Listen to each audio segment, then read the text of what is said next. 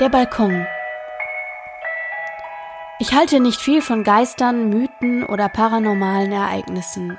Doch was mir widerfahren ist, lässt mich seit diesem Augenblick anders denken. Schon wenn ich nur darüber schreibe, läuft es mir eiskalt den Rücken herunter. Ich qualmte gerade eine Zigarette, als es an der Tür klopfte. Verdammte Scheiße. Ich durfte nicht erwischt werden. Also machte ich die Zigarette aus, ging vom Balkon in mein Zimmer und legte mich auf mein Bett. Dann klopfte es nochmal. Ich stand auf, öffnete die Tür und tat so, als hätte ich geschlafen. Mein kleiner Bruder kam herein und sagte, hier riecht es so komisch. Hat jemand geraucht? Dann bemerkte ich, dass die Zigarettenpackung noch auf dem Balkonbeton lag. Ich sagte zu ihm, nein, und jetzt verschwinde. Was willst du überhaupt hier? Es ist schon 22 Uhr. Er wollte mich darauf hinweisen, dass meine Eltern mich sprechen wollten und ich runter ins Wohnzimmer kommen soll. Ich sagte ihm, dass ich gleich nachkommen werde. Nachdem die Tür wieder zu war, ging ich auf den Balkon und versteckte die Packung hinter der Wand des Balkons. Um es sich bildlich vorstellen zu können, mein Balkon befindet sich am Rand des Hauses und das Dach ist schräg. Somit gibt es einen kleinen Spalt, in dem ich Sachen verstauen kann. Dann ging ich runter ins Wohnzimmer und sprach mit meinen Eltern. Es ging um die Schule, also nichts Wichtiges. Zum Glück sind momentan gerade Schulferien. Am nächsten Morgen stand ich auf und wollte erstmal eine rauchen. Ich zog die Rollläden auf, öffnete die Balkontüre und betrat ihn. Meine Zigaretten waren auf dem Boden. Wie konnte das nur möglich sein? Ich habe sie doch gestern Nacht in den Spalt gesteckt. Dann kam mir der Gedanke, dass vielleicht ein Vogel irgendwie nach der Packung griff und sie zu Boden geworfen hatte. Der Wind konnte es unmöglich gewesen sein. Dafür hatte es viel zu wenig Platz in diesem kleinen dunklen Spalt. Ich ignorierte meine Gedanken und zündete mir eine Zigarette an. Doch irgendetwas war faul auf diesem Balkon. Drei Tage und drei Nächte passierte das gleiche immer wieder. Ich legte die Kippen nachts in den Spalt und morgens waren sie wieder auf dem Boden. War da vielleicht wirklich ein Vogelnest oder sonst etwas ähnliches? An einem regnerischen Morgen ging ich wieder auf den Balkon. Doch dieses Mal hatte ich Panik. Die Schachtel war auf dem Boden und daneben lag eine Zigarette, die in drei Teile geteilt wurde. Wie war das möglich? Nun begann ich mich zu fragen, ob mir nicht irgendjemand einen Streich spielte. Doch ich fragte mich, wer? Mein kleiner Bruder hätte mich schon längst verpfiffen und mir damit gedroht. Meine Eltern hätten mir schon längst eine Predigt gehalten. Es konnte niemand an die Zigaretten ran, da ich mein Zimmer immer verschließe, wenn ich es verlasse. Ich ließ die Zigaretten wieder in den Spalt fallen und verließ den Balkon, nachdem ich die Kippe vom Boden aufgelesen hatte. Als ich vom Fußballtraining nach Hause kam, wartete meine Mutter auf mich in der Küche. Sie sah verärgert aus. Mom, was ist los? fragte ich sie. Was ist das, Jimmy? Was zum Teufel ist das? Sie hielt eine Zigarette in der Hand. Ich erwiderte, sieht nach einer Zigarette aus. Was ist mit der? Sie wurde noch wütender und sagte, die lag in der Waschmaschine. Ist das etwa deine? Rauchst du? Weißt du, wie sehr dir das schadet? Ich erklärte ihr, dass es nicht meine sei und dass ich nicht weiß, woher die ist. Sie glaubte mir. Doch woher kam sie? Es war dieselbe Marke, die ich rauchte. Ich wurde wütend und ging auf den Balkon. Die Kippen lagen nicht auf dem Boden und ich griff in den Spalt. Ich bekam sofort eine Gänsehaut. Ich spürte eine eiskalte Hand.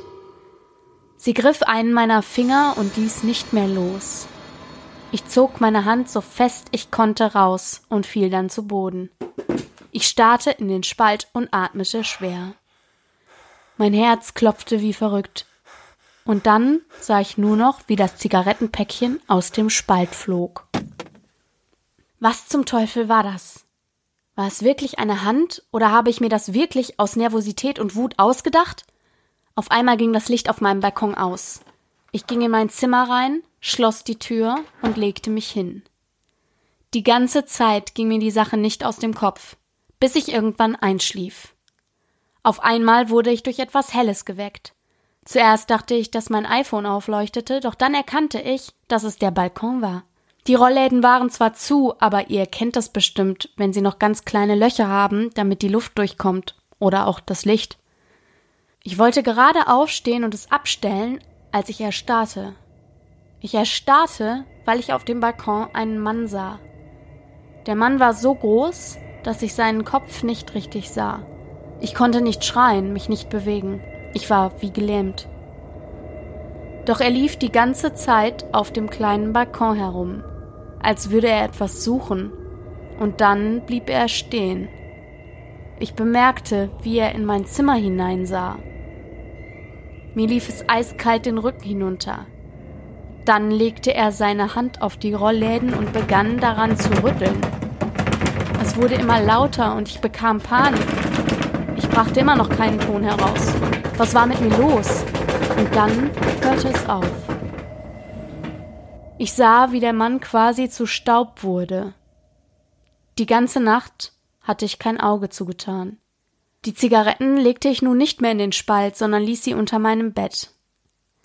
Die Chance war zwar höher, dass meine Mutter sie fand, doch ich wollte den Balkon nicht mehr betreten.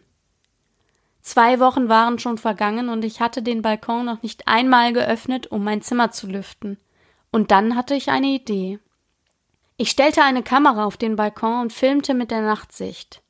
Als die Nacht vorbei war, holte ich mir die Kamera, um mir die Aufnahme anzusehen. Ich schloss die Kamera an den Computer an. Auf dem Bild war alles normal und die Zeit wurde ebenfalls angezeigt. Ich saß 20 Minuten lang vor dem Bildschirm und es regte sich nichts. Dann aber geschah etwas. Ich konnte meinen Augen nicht trauen. Aus dem Spalt schaute ein Finger. Der Finger blieb vier Minuten lang bewegungslos. Dann wurde das Bild dunkel.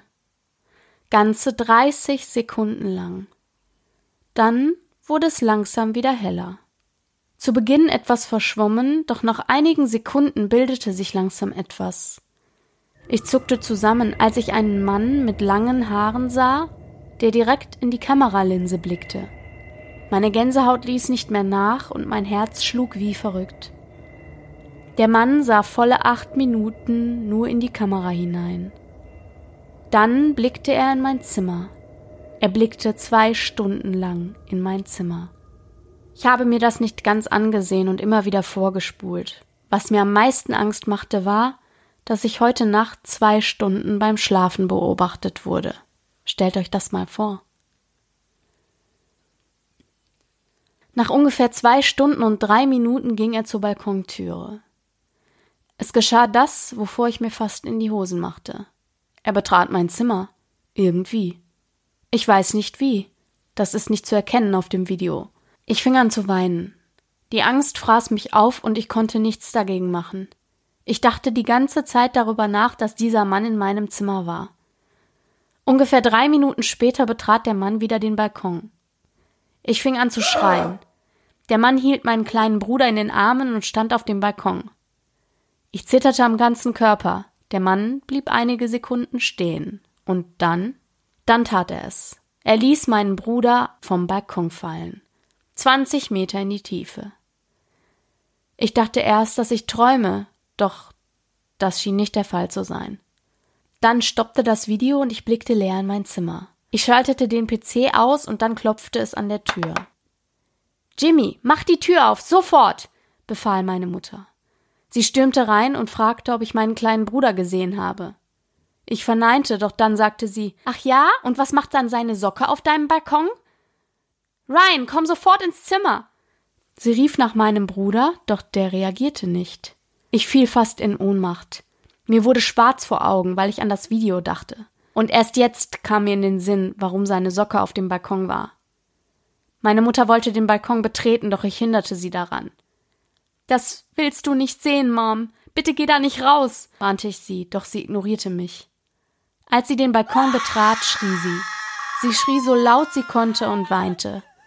Ich blickte runter und sah meinen kleinen siebenjährigen Bruder, wie dieser tot auf dem Boden zwanzig Meter unter uns lag. Ich nahm meine Mutter in den Arm und wir beide weinten. Wer tut so etwas? Wer bringt einen kleinen Jungen um? Konnte der Mann nicht mich darunter werfen? Zehn Minuten später waren sie dann da, die Polizei. Ich wurde von ihnen festgenommen. Sie können mir glauben oder auch nicht, doch dieser Mörder läuft da frei herum. Ich würde niemals meinen kleinen Bruder umbringen. Niemals. Tut mir leid, doch das Video konnte man nicht auf ihrem PC finden und die Kamera war ebenfalls nicht in ihrem Zimmer. Neben der Leiche ihres Bruders konnte man noch eine Zigarettenschachtel finden mit ihren Fingerabdrücken darauf. Die Beweise sprechen für sich. Sie kommen in ein Gefängnis für Jugendliche, bis sie 18 sind. Danach werden sie für eine lange Zeit ins Erwachsenengefängnis wandern. 19 Jahre warten auf sie. Viel Glück.